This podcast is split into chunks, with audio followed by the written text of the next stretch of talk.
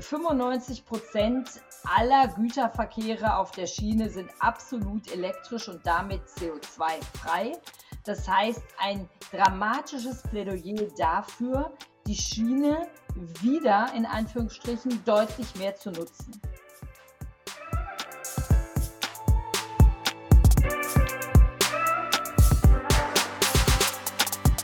Hi, willkommen bei Npower. Wir sind Markus und Julius und wir sind überzeugt, dass die Energiewende machbar und für den Klimaschutz essentiell ist. Wir produzieren diesen Podcast, damit ihr die Möglichkeit habt, euch Energiewissen anzueignen und möchten euch nebenher spannende Personen und Projekte vorstellen. Los geht's. Zack. Herzlich willkommen zur neuen Folge des Endpower Podcasts. Wie ihr alle wisst aus den vorherigen Folgen und wie wir auch generell wissen, ist der Verkehrssektor eine große Herausforderung, vor der wir stehen, den zu dekarbonisieren. Und deswegen wollen wir heute mal da ein bisschen wieder einen Blick drauf werfen. Wir wollen uns aber heute mit einem gewissen Teil des Verkehrssektors beschäftigen, und zwar mit dem Schienenverkehr. Und da ist die Deutsche Bahn natürlich ein ziemlich großer Player in dem ganzen Gebiet. Sie sind auch, ich meine, also falls es nicht richtig ist, korrigieren Sie mich gerne, ähm, der größte Einzelstromverbraucher in Deutschland, was, was den Stromverbrauch angeht. Und wir wollen aber heute nicht auf den Personenverkehr, also so auf dieses klassische Bild, was man vielleicht von der Bahn hat, schauen, sondern wir wollen uns heute explizit mit dem Güterverkehr beschäftigen. Also dieses Thema, wie transportieren wir eigentlich unsere Waren von A nach B und wie können wir das möglichst effizient und klimaneutral machen.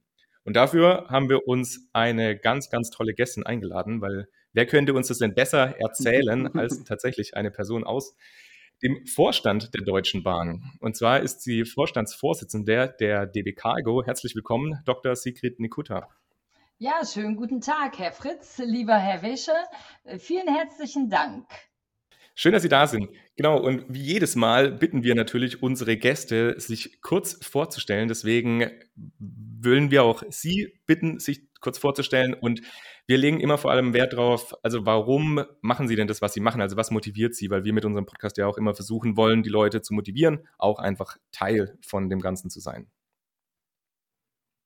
Ja, mein Name ist Sigrid Nikuta und ich bin seit Januar 2020 bei der Deutschen Bahn verantwortlich für den gesamten Güterverkehr.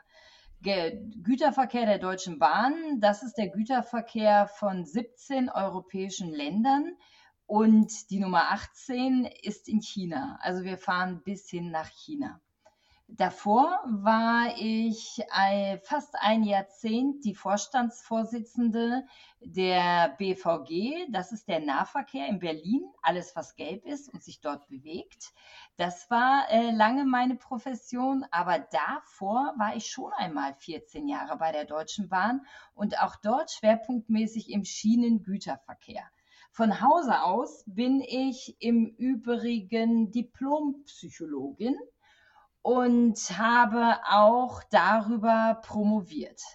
Und äh, ich werde Ihnen im Laufe dieses Podcasts äh, erläutern, wieso Psychologie eigentlich eine herausragende, ein herausragendes Studium ist, um den Schienengüterverkehr der Deutschen Bahn zu managen. Super, sehr cool. Genau, also wenn ihr Lieben da draußen diese Folge gehört haben werdet, dann werdet ihr so ein bisschen eben wissen, was, was bedeutet eigentlich der Güterverkehr, wie der Güterverkehr auch einen Beitrag zur Energiewende leisten kann, wo denn aktuelle Chancen, Herausforderungen liegen und was die Weichenstellungen in den nächsten Jahren sein sollten, um das Ganze voranzutreiben. Und jetzt natürlich auch, warum denn Psychologie der richtige Ansatzpunkt ist, um das Ganze voranzutreiben. Aber wie immer hat natürlich Julius noch ein paar Entweder-Oder-Fragen vorbereitet. Genau, Frau Nikutta. Was ist Ihre Lieblingsfarbe? Rot oder gelb? Rot. Genau, also nur zur Info, ihr lieben Hörerinnen und Hörer, äh, Frau Nikut hat früher immer sehr auf Gelb getragen, heute hat sie einen roten, weiß nicht, einen Blazer vielleicht an und äh, wenn man sie so äh, auf LinkedIn verfolgt, dann sieht man immer mal wieder, dass er sehr viel rote Klamotten hat. sehr viel, der Kleidungsschrank hat sich wahrscheinlich damals einmal geändert, ja? Ist das so? ganz genau. genau. Kaffee oder Tee, Frau Nikuta? Beides äh, beides und von beidem irgendwie ziemlich viel. Jo, wunderbar. Ich habe gesehen, dass Sie in dem Handelsblatt äh, letzte Woche ein, äh, ja, einen großen Artikel hatten. Und deswegen die Frage, immer geschliffen oder auch gerne mal haut drauf? Weil der, der, der Titel, glaube ich, war, die Straße ist in Wirklichkeit sauteuer. Ja, äh, gerne auch direkt. Ich komme ja auch aus Westfalen und da ist man eher direkt und nicht so drumherum, wie wir sagen würden. Okay, wunderbar. Und dann meine letzte Frage auch wieder mit LinkedIn-Bezug. Ich glaube, ich habe sie, seitdem ich sie ab abonniert habe auf LinkedIn, habe ich, glaube ich, einfach unendlich viele Artikel von ihnen mit, ja. Sie machen da ziemlich viel, sind da sehr aktiv. Ähm, lieber Cargo-Container in der Innenstadt oder lieber Cargo-Container auf der Schiene? Ja, äh, lieber Container auf der Schiene, äh, ganz, ganz klar, weil das ist, äh, das ist unser Job. Ähm, Cargo-Container in den Innenstädten, das hat etwas mit Psychologie zu tun, weshalb ich glaube, dass das wichtig und richtig ist, sie auch in den Innenstädten zu zeigen. Je mehr Sie dazu sagen, habe ich das Gefühl, habe ich, bin ich immer gespannter, was Sie gleich zu Psychologie und mhm. Bahnverkehr sagen werden. cool, aber wollen wir einfach anfangen mit dem ersten äh, Thema, was ja auch Markus schon äh, vorgestellt hatte, und zwar, Frau Nikuta, seien Sie so lieb und ordnen Sie mal den Güterverkehr insgesamt in das Energiesystem in Deutschland ein. Warum, warum brauchen wir Güterverkehr und welche Rolle spielt Güterverkehr eigentlich? Das ist ungefähr eine Frage, wie äh, ordnen Sie Deutschland in Europa ein? Also, ne, ich, fang, ich fange dann mal kurz an ähm, in, der, in, der, in der Fassung. Ähm, unsere Welt wird ja immer arbeitsteiliger. Äh, und diese Arbeitsteiligkeit, gerade auch international, bedeutet eben immer mehr Warentransporte sind erforderlich. Äh, in, von Teilen für Produkte, die fertigen Produkte werden durch die ganze Welt geschickt und äh, die Lieferungen werden eben auch immer kleinteiliger. Dieses Ich bestelle jedes Teil einzeln im Internet, es ist ja alles versandkostenfrei, heißt eben, das sind ganz, ganz viele Lieferketten, die im Hintergrund laufen. Äh, die wenigsten von uns fragen sich mit Sicherheit, wie kommen die Waren eigentlich hin und her. Äh, die Realität dabei ist, dass äh, nur rund 18 Prozent der, des Güterverkehrs auf der Schiene stattfindet in Deutschland.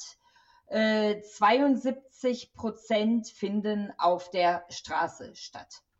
Auf der Straße, da ärgern wir uns dann alle drüber. Jeder ärgert sich über die vollen Innenstädte mit LKWs und Lieferwagen oder über die Autobahnen, die, wo der rechte und der mittlere Fahrstreifen voller LKWs ist.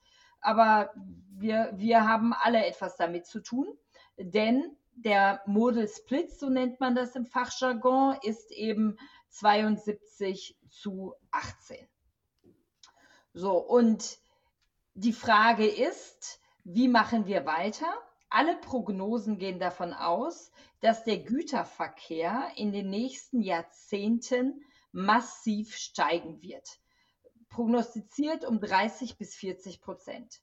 Und wir stehen an der, ähm, äh, wir stehen jetzt an der Stelle, an der wir uns alle fragen müssen, wie wollen wir es denn machen? wollen wir sagen, mehr LKWs heißt irgendwie mehr Autobahnen bauen, breitere Straßen überall, damit wir auch den Warenverkehr dort abbilden können?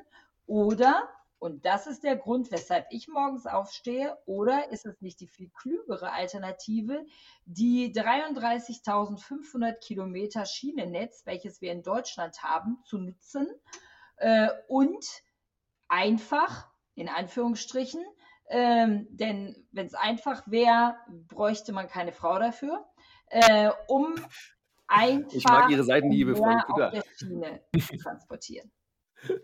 Ja, jetzt haben Sie genau gesagt, dass es einfacher ist. Äh, uns interessiert natürlich auch so ein bisschen das Thema, ist es denn auch effizienter? Also wäre es denn besser, wenn wir mehr Güter auf die Schiene bringen würden oder ist das mit den LKWs doch gar nicht so schlecht? Also können Sie da nochmal das ein bisschen was dazu erzählen? Also wie, wie, wie sieht es ja. denn da aus? Ja, Herr Fritz, die Wahrheit ist, es ist kein Entweder-Oder, sondern äh, wenn das Wachstum im Güterverkehr wirklich so sein wird, und davor gehen wir alle aus, dann ist es ein sowohl als auch. Wichtig ist aber, dass wir es schaffen, den umweltfreundlichsten Transportweg zu finden. Ich bin überzeugt, dass daran kein Weg vorbeigehen wird, den umweltfreundlichsten und jeweils effizientesten Transportweg zu nehmen. Und der ist, wenn ich kurze Strecken habe, ich sage mal alles zwischen 0 und äh, 100 Kilometern, dann ist äh, wahrscheinlich der LKW im Regelfall äh, der effizienteste Weg vielleicht zukünftig der Elektro- oder Wasserstoff-Lkw, dann hätten wir wirklich etwas gekonnt. Wenn die Strecken länger werden, und das betrifft den überwiegenden Anteil der Transporte, äh, dann ist die Schiene konkurrenzlos. Oder eben eine Kombination aus Straße und Schiene. Also kurzer Weg mhm. Lkw, dann auf die Schiene verladen, dann durch ganz Deutschland oder ganz Europa oder durch die halbe Welt, wenn ich an Transporte bis nach, äh, bis nach China äh, denke. Äh, das auf der Schiene zu machen, ist das aller, allerbeste. Und diese Kombination ist etwas, was wir in der Zukunft fördern müssen und die Schiene. Denn der, ich sag mal ganz klassisch, Stahl auf Stahl. Da ist der Reibungswiderstand am allergeringsten. Damit habe ich hier die absolut gering, den absolut geringsten Energieverbrauch. Äh, ganz anders als bei der Straße. Ich habe also hier auf der Schiene wirklich den geringsten Energieverbrauch. Das Schienennetz ist jetzt schon gelegt. Ich kann also etwas Bestehendes nutzen und 95 ähm, Prozent aller Güterverkehre auf der Schiene sind absolut elektrisch und damit CO2-frei. Das heißt, ein dramatisches Plädoyer dafür, die Schiene wieder in Anführungsstrichen deutlich mehr zu nutzen. Denn wir kommen aus Zeiten, ähm, als der Model Split Anteil umgekehrt war. 70 Prozent Schiene, 30 Prozent Straße. Wodurch hat sich das denn geändert? Also waren das tatsächlich dann Preisansätze? Also dass man dann gesagt hat, es ist einfach so viel billiger, das jetzt über einen LKW zu transportieren? Es war, es war lange eine, ich sag mal, eine, ein Zeitgeist. Ich erinnere gerne, dass das der, äh, die Zeit war, in der zum Beispiel Berlin, die Stadt Berlin, stolz darauf war, sich zu einer autogerechten Stadt zu entwickeln. Autogerecht. Autogerecht war das große Ziel. Mhm. Weil wir haben dort Wohnhäuser über Autobahnen gebaut. Mhm. Autobahnen war das Ultimative. Ne? Ich brauche, glaube ich, Ihnen nicht zu erklären, woher, äh, aus welcher Zeit die große Leidenschaft für Autobahnen kommt. Ähm, und das war genau der Beginnzeitpunkt, eben auch so, so viel mehr auch auf der Straße zu transportieren. Äh, Ende der 60er Jahre hat der damalige Verkehrsminister Leber äh, zum ersten Mal den ähm, zum, zum ersten Mal den Leberplan entwickelt, der ganz klar sagte, äh, wir wollen mehr auf der Schiene transportieren äh, der Verkehrsminister Leber hat damals sogar Güter definiert, die auf die Schiene gehen sollten, äh, weil schon damals klar wurde, so kann es nicht weitergehen. Aus dem Leberplan ist allerdings nicht viel geworden. Im, im, historisch sieht man in den Kurven des Model Splits so, so, eine kleine Erhebung im Schienengüterverkehr. Dann ist das wieder eingestellt worden zugunsten des ähm, Lkw-Verkehrs lange Zeit hat man zwei Aspekte nicht berücksichtigt. Erstens die externen Kosten. Was für Kosten werden eigentlich verursacht durch Transporte auf der Straße? Das trägt bis heute die Allgemeinheit. Die Allgemeinheit trägt die Straßen, die Brücken, äh, die, äh, die Umweltverschmutzung, die ganzen Belastungen, den Platzverbrauch. Das wurde einfach alles gar nicht mit berücksichtigt. Heute wissen wir, dass die externen Kosten beim Lkw so viel höher sind als auf der Straße. Und zweitens, das Umweltthema spielte überhaupt keine Rolle. Mhm. Du durftest eben nicht hinter einem Lkw Fahrrad fahren, weil es total gestunken hat. Das wusste ich als Kind total. Ne? Das geht eben nicht. Also, und wir haben es lange mhm. nicht hinterfragt. Ja. Jetzt ist es ja so, dass DB Cargo nicht nur, nicht nur Bahnen macht. Also wir reden ja heute über Schienenverkehr, aber trotzdem können Sie vielleicht noch sagen, ähm, was DB Cargo eigentlich noch so macht, weil, ich, weil Sie haben ja mal, also Sie haben ja 2002, glaube ich, äh, Schenker Sinnes übernommen und das ist jetzt irgendwie Teil von, äh, ähm, ähm, ja, genau, DB Schenker, nee, weiß Cargo Schenker, ich weiß gar nicht, wie der, wie der Name gerade ist, aber genau, können Sie das noch sagen? Und dann, genau. DB Schenker, genau, das ist sein Name. Und dann haben Sie eben gerade gesagt, naja, die, bei der Schiene ist das so, dass sie äh, CO2-frei ist, weil sie mit Strom ist. Und da, da hat es mich gezuckt, weil das ist ja nicht automatisch so. Also das, ähm, weil das ist ja nur der Fall, wenn tatsächlich der Strom, den sie nutzen, für die, äh, also für die, für die Beförderung der Waren tatsächlich aus erneuerbaren äh, Quellen kommt. Wie ist denn da der Status gerade? Also ja. zwei Fragen. Genau, also zwei, zwei, zwei Fragen. Ähm, die erste Frage ist, äh, ganz wichtig ist im Schienengüterverkehr und dafür stehe ich hier, äh, dass wir dem Kunden eine Transportkette anbieten. Dass ich eben nicht sage, lieber Kunde, lieber Kundin, ne? du kannst ja. äh, erst das eine machen, du musst halt du, du musst halt sehen, wie du an die Schiene kommst und wie du von der Schiene auch in dein Produktionswerk kommst. Sondern mein Job ist, dem Kunden ganz klar zu machen, lieber Kunde, liebe Kundin, wenn du bei DB Cargo einkaufst, dann kaufst du die gesamte Transportkette. Wir machen für dich auch die Logistik äh, im Vor- und im Nachlauf zur Schiene. Also alles aus einer Hand. Wir mhm. sind ein Logistikunternehmen mit der Schiene im Herzen. Bei uns hast du die Garantie, dass wir alles, was auf die Schiene verlagerbar ist, eben auch auf der Schiene transportieren. Und das ist die umweltfreundlichste Lösung, äh, weil überwiegend 95 Prozent elektrisch. Jetzt die Frage zum Strommix. Sie können mhm. sich vorstellen, die höre ich ähm, auch nicht zum ersten Mal. Die alle Wahrscheinlich nicht, zum ersten Mal. Ja, das ist. Ich, ich stelle an der Stelle gerne die Frage, wie ist denn Ihr Strommix zu Hause? Ja, Sie reden gerade mit zwei Öko-Überzeugungstätern, ne? Ja, haben Sie Ökostrom zu Hause? Natürlich, das ist klar. sehr, sehr ordentlich. Die überwiegende Anzahl der Menschen hat den haushaltsüblichen Strom, der ja, auch Ökoanteile erhält. Ne? Der Strommix der Bahn hat einen äh, Ökoanteil von 61 Prozent Stand heute und äh, mit stark steigender Tendenz. Wir arbeiten daran, den ganz, ganz schnell auf 100 Prozent zu bekommen. Das ist natürlich Voll klar.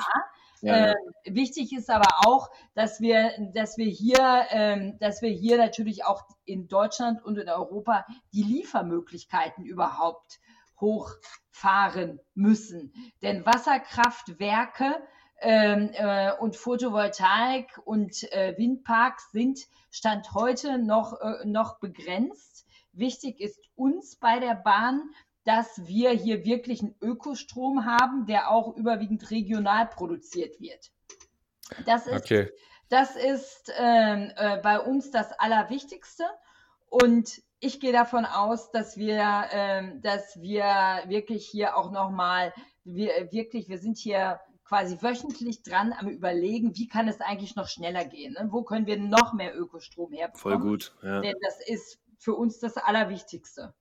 Da haben, Sie doch auch nochmal eine, ich weiß nicht, ob es eine Tochtergesellschaft ist, aber quasi diese DB Energie, die sich darum kümmert, genau. um den Strom. Ja. Genau, die, äh, die DB Energie, die sich, die sich darum kümmert äh, und äh, das ist, das ist wirklich auch deren Herzensthema. Cool. Sie haben auch, weil wir jetzt gerade dabei sind, jetzt beim grünen Strom und bei den ganzen Sachen, ähm, ich hatte gesehen, dass Sie auch Logistikunternehmen anbieten, die Möglichkeit auch CO2-neutral zu transportieren, also dass man das eben als Möglichkeit anbieten kann. Wollen Sie da nochmal kurz was dazu ja, sagen? Ja, äh, vielen Dank, dass Sie danach fragen, weil ich habe gerade äh, letzte Woche Urkunde um Urkunde unterschrieben. Und zwar Urkunden an unsere Kunden, in denen drin steht, durch den Transport auf der Bahn und durch den Eco Plus heißt es bei uns, haben Sie äh, statt und dann rechnen wir aus, wie viel ein Transport auf der ähm, Straße verbraucht hätte, haben Sie stattdessen 0% CO2 verbraucht. Oder, und hier sind wir ganz transparent, wenn irgendwo noch ein letztes Stück irgendwie ähm, ähm, CO2 dabei war, dann schreiben wir eben auch drauf, haben Sie stattdessen so und so viel CO2 verbraucht. Und diese Ersparnis ist über den Daumen gerechnet immer so, ähm, jede Tonne, die wir auf der Schiene statt auf der Straße transportieren, spart dadurch 80 bis 100 Prozent CO2. Und das ist eine Aussage. 80 bis 100 Prozent CO2 mit einer bestehenden Technologie. Hier rede ich also gar nicht über irgendwelche technischen Quantensprünge, die noch erforderlich sind, sondern ich rede darüber, dass man es einfach machen kann. Und unsere Kunden machen das mit uns. Diese Urkunden waren für ganz viele in der Automobilindustrie, für ganz viele in der Stahlindustrie, aber auch für die Lebensmittelindustrie, für die Baustoffindustrie. Und einige der Kunden haben das Thema seit Jahrzehnten auf der Pfanne, sage ich mal. Bei anderen ist es ganz, ganz neu. Mhm. Neu ist auf jeden Fall, dass jeder unserer Kunden und auch ganz viele, die lange nicht auf der Schiene transportiert haben, mit uns über Lösungen diskutieren, wie kriege ich den Schienentransport denn real hin. Mhm. Wird es denn gut angenommen? Also haben Sie da so ein Gefühl dafür, wie viel, also muss keine genaue Zahl sein, aber so, also wie, wie viel Prozent circa nutzen denn dieses Angebot? Also ich sag mal, von den Kunden zwischen, die, die, die wählen können zwischen dem haushaltsüblichen oder bahnüblichen Strommix und dem rein grünen Strommix, da steigt die Tendenz dramatisch. Stand heute ist es ungefähr 50-50, aber mit ah, krass, echt steigender okay. Mhm. Tendenz mhm. und auch mit einer massiven Geschwindigkeit. Hier sehen wir, dass der angesprochene Zeitgeist sich eben auch ändert. Also ja, ja. ändert er sich zugunsten von Ökostrom und zugunsten von Transporten auf der Schiene. Ich, ich, ich habe gerade so, so, eine Vision im Kopf, Frau Nikuta, in drei, zwei, drei Jahren werden Sie, wie viele Tage werden Sie dann damit verbringen, äh, Urkunden zu unterschreiben, wenn das weiterhin so wächst? wird nur noch unterschrieben. Äh, genau, ich, ich, sag mal, ich freue mich sehr darauf. Ich stelle mir wirklich vor, ich unterschreibe, also wenn ich den nur Tag Urkunden unterschreibe, dann haben wir es geschafft. Dann haben wir garantiert einen Model-Split-Anteil auf der grünen Schiene. Dann sind die wirklich die Lieferketten grün. Super. Ich habe tatsächlich noch, eine, genau, Sie sagen ja, die sind alle grün, ja, die, also, und Sie sagen, dass die Schienen sind elektrifiziert. Ich sagen, ich habe da, bin, es kommt eine naive Frage, ja, aber wenn ich jetzt irgendwie durch die, durch die Ländereien irgendwo in Deutschland fahre, dann gibt es immer noch irgendwie Züge, die nicht mit, die nicht elektrifiziert sind. Ähm, das sind vielleicht Personenzüge, weiß ich nicht. Aber gibt es denn über, also ist es so, dass im Cargo-Bereich, weil das so Strecken sind, wo dann viel drauf gefahren wird, dass die alle elektrifiziert sind? Oder gibt es auch im Cargo-Bereich noch noch tatsächlich Abschnitte, die, ja, wo man dann eben Diesel, Dieselloks braucht oder sowas in Deutschland? Also wir 95 Prozent äh, der Cargo-Verkehre sind rein elektrisch. Ja. Äh, wir haben dann ein, ein ganz ein, ein Thema, was, was klein ist. Wir haben manchmal diese letzten Stückchen zum Kunden. Ach, weil so, da nicht so ne, viel ne? drüber gefahren wird, dass sich das nicht Kunden, lohnt. Ne? So, hm. Das sind dann so äh, ein Kilometer, also von, mhm. von, dem, von der Hauptstrecke dann in so eine Art Nebengleis zu fahren, direkt zum Kunden. Die, äh, da macht es wirtschaftlich wenig Sinn, diese Strecke auch zu, äh, zu elektrifizieren. Hier sind wir gerade dabei, technische Lösungen zu, zu diskutieren ähm, äh, was es hier geben kann, angefangen von ähm, künstlichen Fuels über Wasserstoff bis hin zu, äh, zu Batterien. Oder ähm, in, im ganz nahen Bereich sind es halt Zweikraftlokomotiven, die einfach dann umschaltbar sind. Die sind Elektroloks, die einfach dann dieses ganz, ganz kleine Stück dann doch mit Diesel fahren würden. Ähm, das sind im Moment die technischen Lösungen im Personenverkehr, weil da nicht so viel Gewicht am Zug hängt. Bei uns sind solche Züge manchmal 4000 Tonnen schwer. Da, mhm. Das ist also schon eine, eine Hausnummer.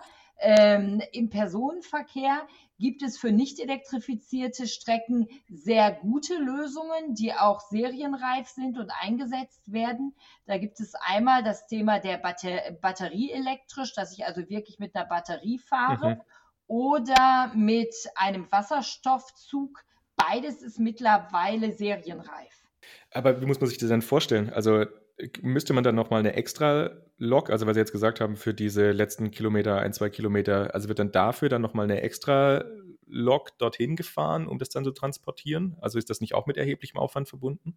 Aber wahrscheinlich wird es ja eh gemacht gerade, ne? Ja. Genau, in der, in der, Real, in, der, in der Realität ist es so, dass, ähm, dass dann entweder dort extra Lokomotiven stehen, das ist ja häufig dann nicht nur ein solcher Gleise, sondern ja. mehrere ja. kleine Gleisstücke oder ein ganzer Rangierbahnhof an der Stelle. Und äh, die sogenannten Zweikraftlokomotiven, also Lokomotiven, die eigentlich elektrisch sind, wo der Diesel aber zuschaltbar ist, die würden dieses Problem dann für längere mhm. Strecken sehr elegant lösen. So, dann kann ich es einfach umschalten, so ein bisschen wie bei einem Hybridauto.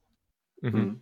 Wenn wir jetzt darüber, also jetzt haben wir ja relativ viel oder ein bisschen über Deutschland gesprochen ähm, und eben auch über solche Herausforderungen, die es natürlich offensichtlich im deutschen Netz auch noch gibt. Wenn wir jetzt einmal über die deutschen Grenzen hinaus gucken, Frau Nikuta, wie ist denn der Status der, ja, von, von Cargotransporten auf der Schiene im europäischen Kontext? Also ist da, es geht mir nicht darum zu sagen, wie toll wir in Deutschland sind, sondern es geht darum, wie machen es denn die anderen und haben die die gleichen Herausforderungen oder haben die andere Lösungen oder einfach andere kontextuelle Voraussetzungen? Wollen Sie vielleicht da kurz einmal drüber elaborieren? Elaborieren, genau. Also Klimaschutz macht nicht an den Grenzen halt. Ja, klar. Äh, und genau so äh, machen es auch die Güterbahnen. 60 äh, Prozent unserer heutigen Züge rollen über mindestens eine Grenze. Also es ist ein maximal europäisches Netzwerk. Und wir mhm. sind auch mit allen europäischen Güterbahnen äh, in, in engen Kooperationen, natürlich immer soweit es kartellrechtlich möglich ist. Aber das Ziel ist es ja, dem Kunden Lieferketten auf der Schiene anzubieten. Und das machen wir.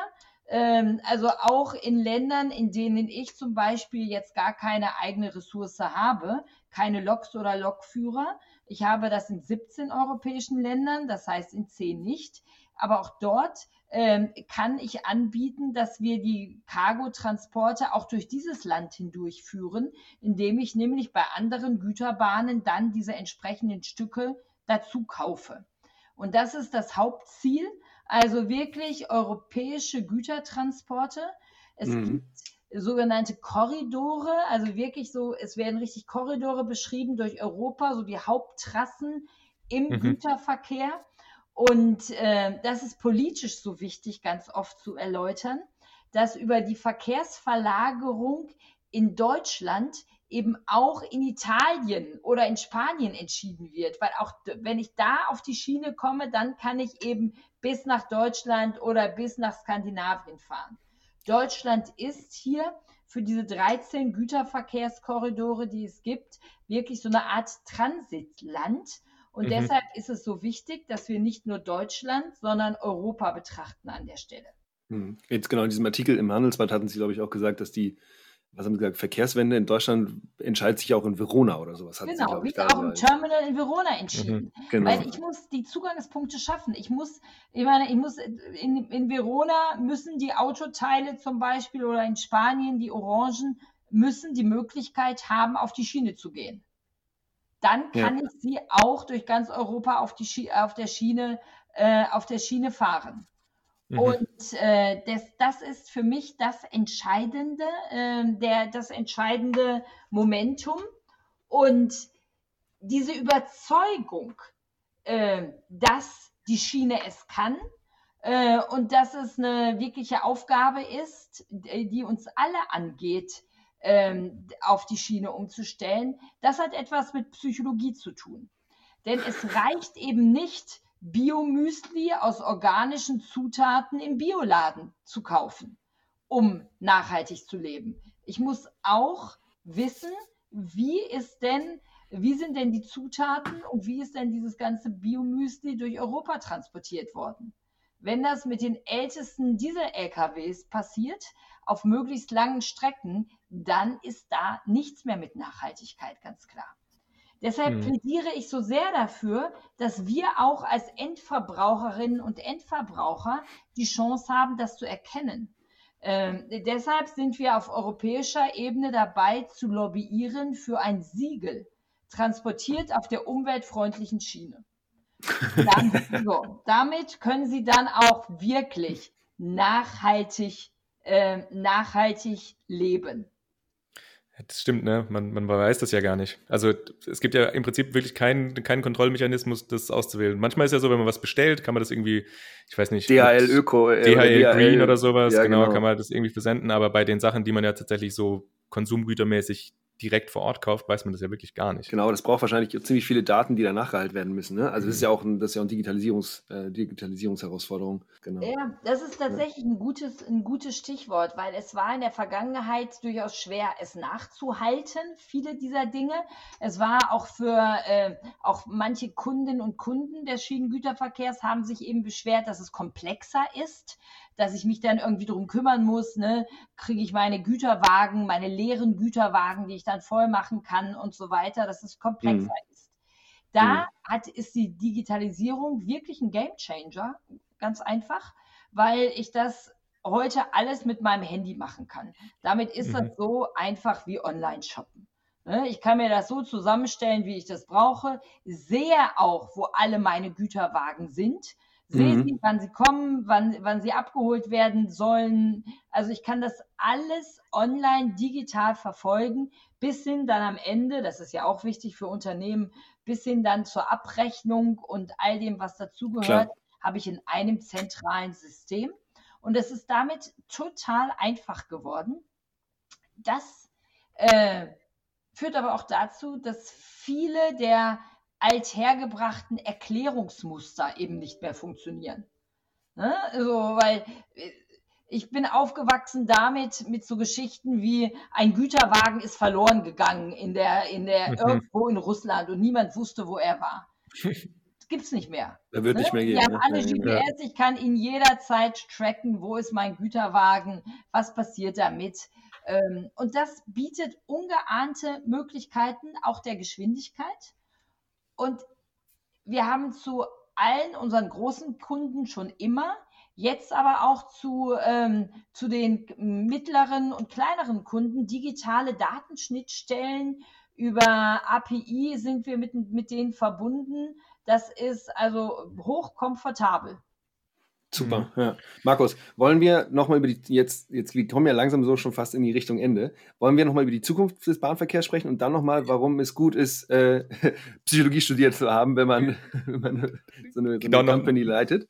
Oder noch, noch ein Punkt, ein Punkt, was aber eigentlich da ziemlich gut dann reinleitet. Also wir haben jetzt ja viel über die Chancen gesprochen, also was das alles denn gut machen kann und, und was da für positive Sachen drin liegen. Aber wie immer hat man natürlich auch irgendwo Herausforderungen und deswegen, Frau Nikuta, würde ich Sie bitten, nochmal so zu sagen, was sind eigentlich Herausforderungen, um das Ganze umzusetzen und was müsste man denn machen, um den Herausforderungen zu begegnen?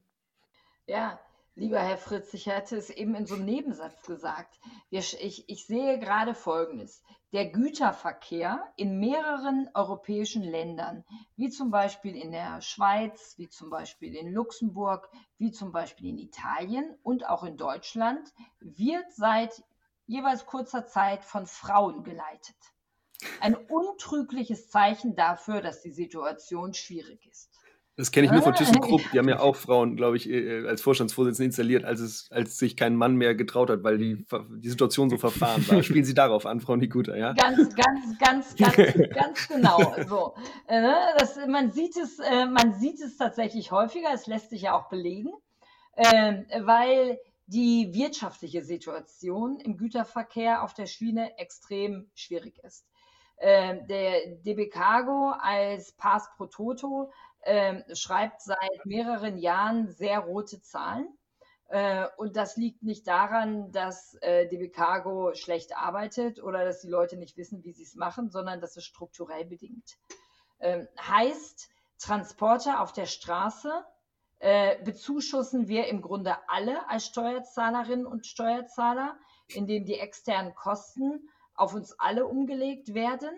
Das beginnt sich erst jetzt langsam zu verändern mit einer, mit dem Beginn der CO2-Bepreisung, mit dem Beginn der Maut ähm, äh, und äh, auch mit der Erhöhung der Sozialstandards äh, für Lkw-Fahrerinnen und Fahrer werden wir hier eine, beginnen wir erst hier eine Veränderung zu sehen. Während bei der Schiene die Kosten immer schon real und auch die Sozialstandards dankenwerterweise real auf die Transporte umgelegt werden müssen. Mhm. Und das führt einerseits dazu, dass, ähm, dass die, diese Transporte häufig oder in der Vergangenheit gegenüber dem Lkw eben nicht preislich mithalten konnten. Oder wenn sie mitgehalten haben, dann hat der Güterverkehr auf der Schiene eben Verlust geschrieben. So, also, ne, so, und ähm, das, wir sehen beides, die roten Zahlen und den, äh, den Verlust zugunsten der Straße. Und das gehört es umgekehrt. Da, äh, und da, deshalb bin ich da.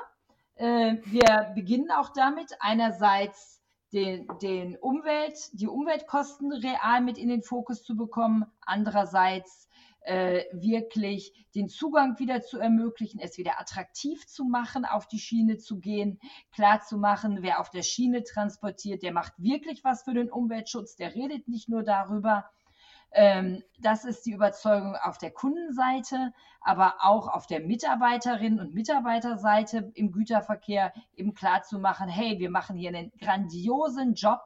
Ne? Äh, wir werden damit in den Geschichtsbüchern stehen. Also lasst uns jetzt mal richtig dran klotzen und natürlich auch die politisch Verantwortlichen dazu zu bringen, äh, die Weichen so zu stellen, dass, äh, dass es attraktiv ist, auf der Schiene zu transportieren.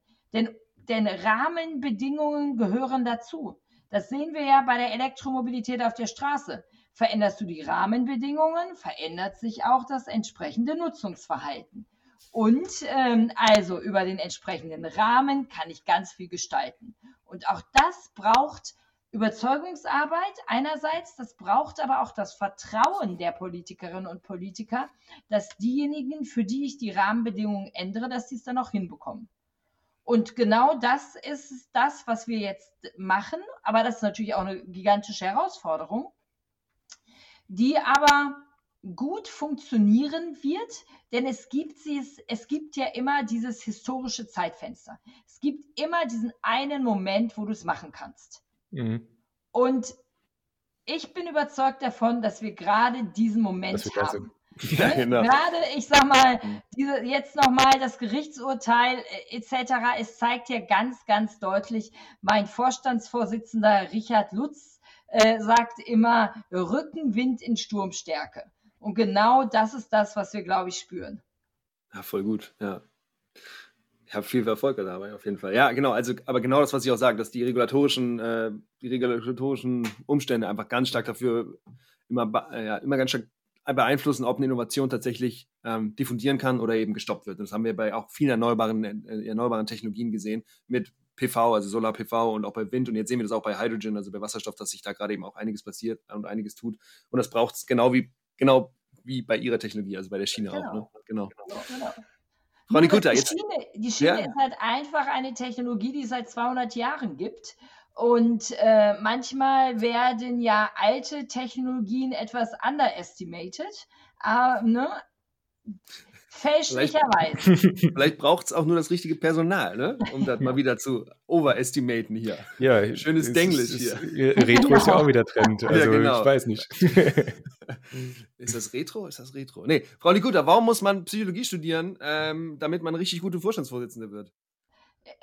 ich glaube, ich, ich sag mal, äh, der, der Güterverkehr ist ein, ist ein Themenfeld, was jetzt nicht so, so spontan eingängig ist. Und äh, der Job, äh, äh, mein Job als Vorstandsvorsitzende von DB Cargo ist es, den Güterverkehr so einfach und klar zu machen. Und jedem klar zu machen, dass wir alle als Endkundinnen und Endkunden, als Politikerinnen und Politiker, dass wir alle es in der Hand haben, hier die Verkehrswende auch im Güterverkehr hinzubekommen. Und da äh, kommt es weniger darauf an, dass ich Ihnen äh, das System in, seinen, in seiner filigranen äh, Ausfertigung nahebringe, sondern viel eher daran, dass ich Sie ähm, wirklich, ähm, dass ich sie wirklich erfasse, dass ich es ihnen klar machen kann und sie am Ende unseres Gespräches überzeugt davon sind, dass es eine Lösung gibt für das Klimathema und dass diese Lösung beim Güterverkehr eben die Schiene heißt. Frau Nikuta, vielen lieben Dank, dass Sie bei uns im Podcast waren und uns das dieses ganze Thema genau. näher gebracht haben. Ich weiß nicht, was man da noch hinzufügen sollte. Es war im Prinzip genau das, was wir auch irgendwie mit der Folge erreichen wollten, einfach euch auch nochmal bewusst zu machen, dass der Güterverkehr oder beziehungsweise dass die Verkehrswende tatsächlich, dass die Schiene eine Möglichkeit bietet, auch die Verkehrswende weiter voranzutreiben. Genau, und dass die Energiewende eben nicht nur bedeutet, Solar-PV und Wind auszubauen, sondern dass es eben die Energiewende ganz, ganz viele andere Facetten hat und vielleicht eben auch im Team bei Frau Nikuta da einiges gemacht wird. Und ähm, Genau, Frau Nikutta wahrscheinlich. Ja, wir wünschen Ihnen ganz viel Erfolg dabei und vielleicht sehen wir uns ja nochmal wieder. Wir drücken Ihnen die Daumen und vielen Dank, dass Sie uns heute besucht haben. Genau, also mitnehmen, Güter gehören auf die Schiene und schon ist ganz gut. Vielen herzlichen Dank. Danke. Ciao. Ciao. Ciao.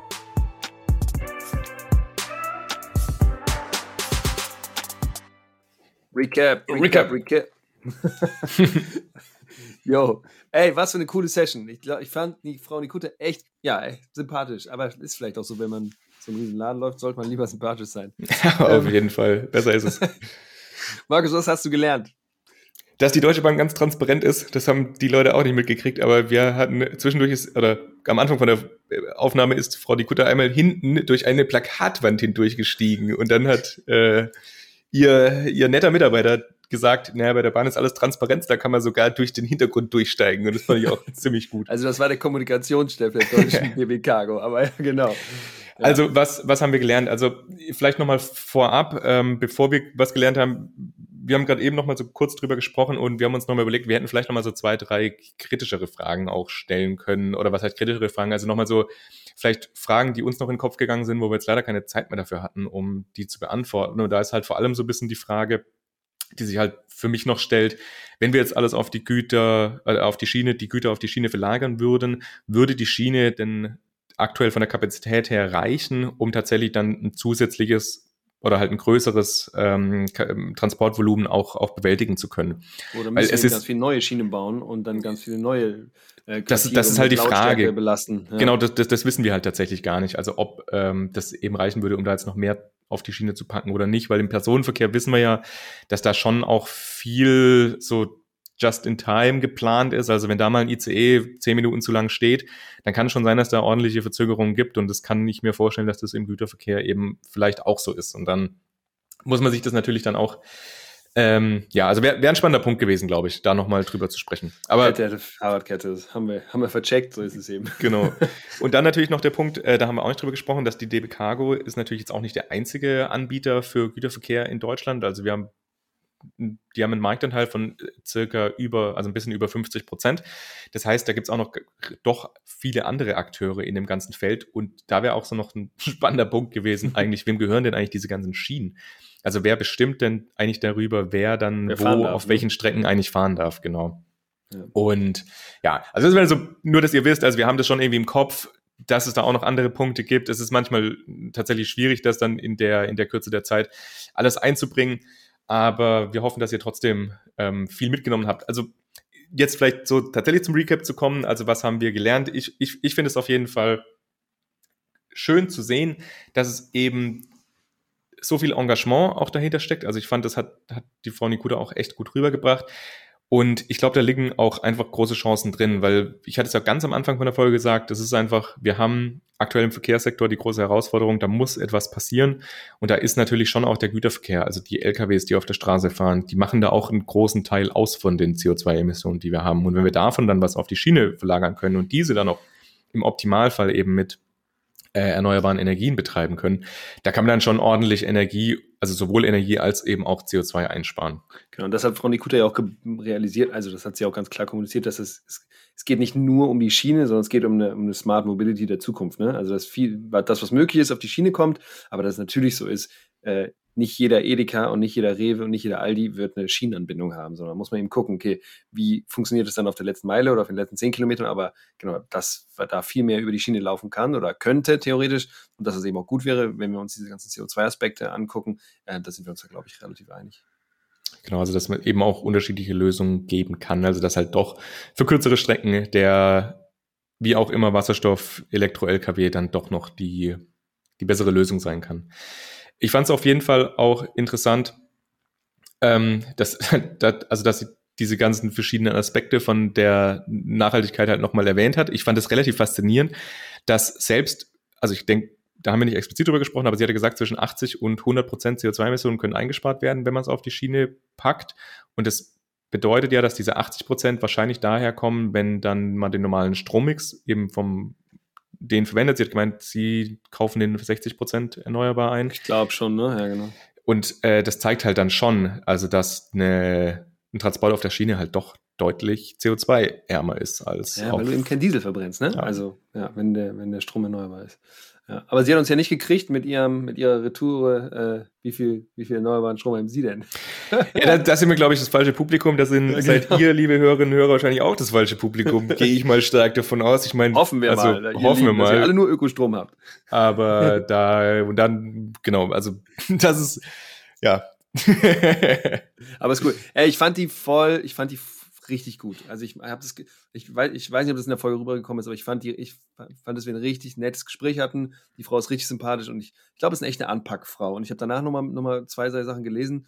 Ähm, die hat sich zum Beispiel auch darüber sehr stark online echauffiert, dass Frau Baerbock zum Beispiel gerade sehr angefeindet wird dafür, dass sie Kinder hat und trotzdem in verantwortungsvolle Position möchte, ähm, weil Frau Nikutta hat eben fünf Kinder und ist eben Chefin von der Deutschen Bahn, also von der von der von der äh, von der DB Cargo. Also und sie zeigt eben, dass das super möglich ist und ich finde, das macht sie auch nochmal echt sympathischer, also noch sympathischer. Genau. Wir hoffen, ihr habt auch was gelernt. Ihr habt ein bisschen einen besseren Einblick gekriegt. Wir haben ja tatsächlich noch nie über den Schienenverkehr gesprochen. Wenn ihr das ganze Thema interessant findet, dann schreibt uns gerne, meldet euch bei uns, weil dann würden wir eventuell vielleicht auch mal nochmal eine Folge zu Personenschienenverkehr machen, um mal da zu beleuchten, also was da eigentlich so die großen Herausforderungen, Aufgaben, CO2-Emissionen, Energieeffizienz, was auch immer ist. Ähm, und ansonsten freuen wir uns natürlich sowieso auch einfach immer über Feedback und Anmerkungen und, und, und, sei es nur, es ist schön, euch zuzuhören. Oder sei es nur, das können wir noch besser machen. Das ist eigentlich ziemlich egal. Also wir freuen uns einfach, wenn wir was von, wenn wir was von euch hören, ihr Lieben. Genau. Soweit. Dann, dann, genau, genau. dann verabschieden wir uns. Wenn ihr Lust habt, freuen wir uns, wenn ihr mit uns interagiert. Und sonst wünschen wir euch einfach einen richtig schönen Tag und äh, wir hören uns beim nächsten Mal. Bye, bye. Ciao.